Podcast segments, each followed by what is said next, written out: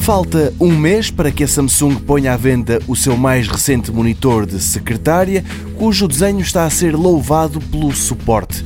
Chama-se Space Monitor e Space, espaço, é a palavra-chave, já que é isso mesmo que este monitor permite poupar.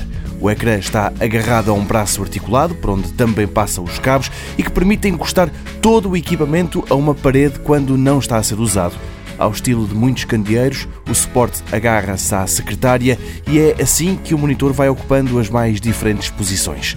No momento do anúncio, a Samsung falou em duas versões, uma de 27 polegadas com uma resolução QHD e uma outra de 32 polegadas Ultra HD. A versão mais barata vai custar cerca de 350 euros.